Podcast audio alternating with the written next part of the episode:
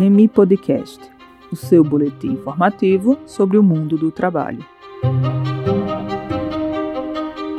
O episódio de hoje do Remi Podcast trata do tema da reforma administrativa e conta com a participação da professora doutora Graça Druck, da Faculdade de Filosofia e Ciências Humanas da Universidade Federal da Bahia. Ela que também é pesquisadora do Centro de Estudos e Pesquisa em Humanidades, o CRH, pesquisadora CNPq e membro da Remi Trabalho, nos responde se a reforma administrativa pode ser considerada reforma do serviço público. É com você, Graça. A reforma administrativa pode ser considerada a reforma trabalhista do serviço público. Em primeiro lugar, porque elas têm a mesma motivação, que é a redução do custo do trabalho. Segundo lugar, elas têm também um objetivo ou uma implicação imediata, que é a retirada de direitos e a precarização do trabalho.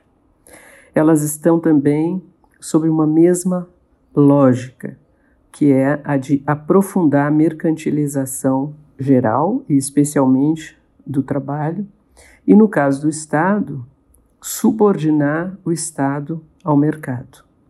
Ou seja, é, dentro do, do momento que nós estamos vivendo de um fundamentalismo neoliberal, o Estado passa a ser chamado como um agente empresarial, ou seja, como agir como se fosse uma empresa, impregnando, portanto, todo o seu funcionamento, a sua estrutura, as suas práticas, a sua gestão, é, da mesma lógica do setor privado.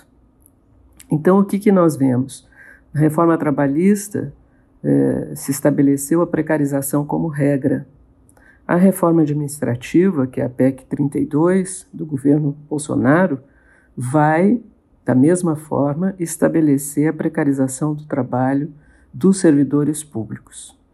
Por quê? Porque ela vai substituir os atuais eh, trabalhadores estatutários do serviço público por contratos precários por contratos temporários, por tempo determinado, por uh, formas de terceirização, eles usam um nome bonito chamado uh, instrumentos de cooperação, que na realidade são formas de intermediação né, de mão de obra, de força de trabalho, inspirados naquilo que já existe na, uh, atualmente dentro do Estado, que é o uso das organizações sociais, especialmente no caso da saúde. Né?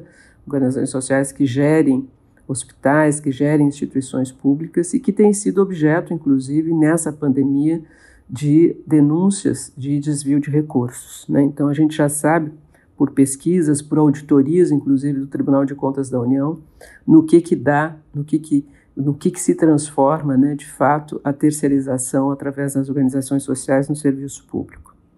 Então, na realidade, nós vamos ter uma situação em que apenas um segmento muito específico e minoritário que vai ter estabilidade. Os demais eh, servidores públicos não terão estabilidade. E isso tem uma implicação gravíssima sob o ponto de vista das políticas que, que são implementadas eh, públicas, políticas públicas.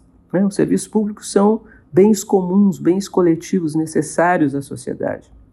Essa precarização do trabalho vai implicar uma precarização desses serviços públicos, que, vão, que não vão ter continuidade, que não vão ter regularidade pelo grau de instabilidade e insegurança que os servidores vão passar a viver através desses contratos precários.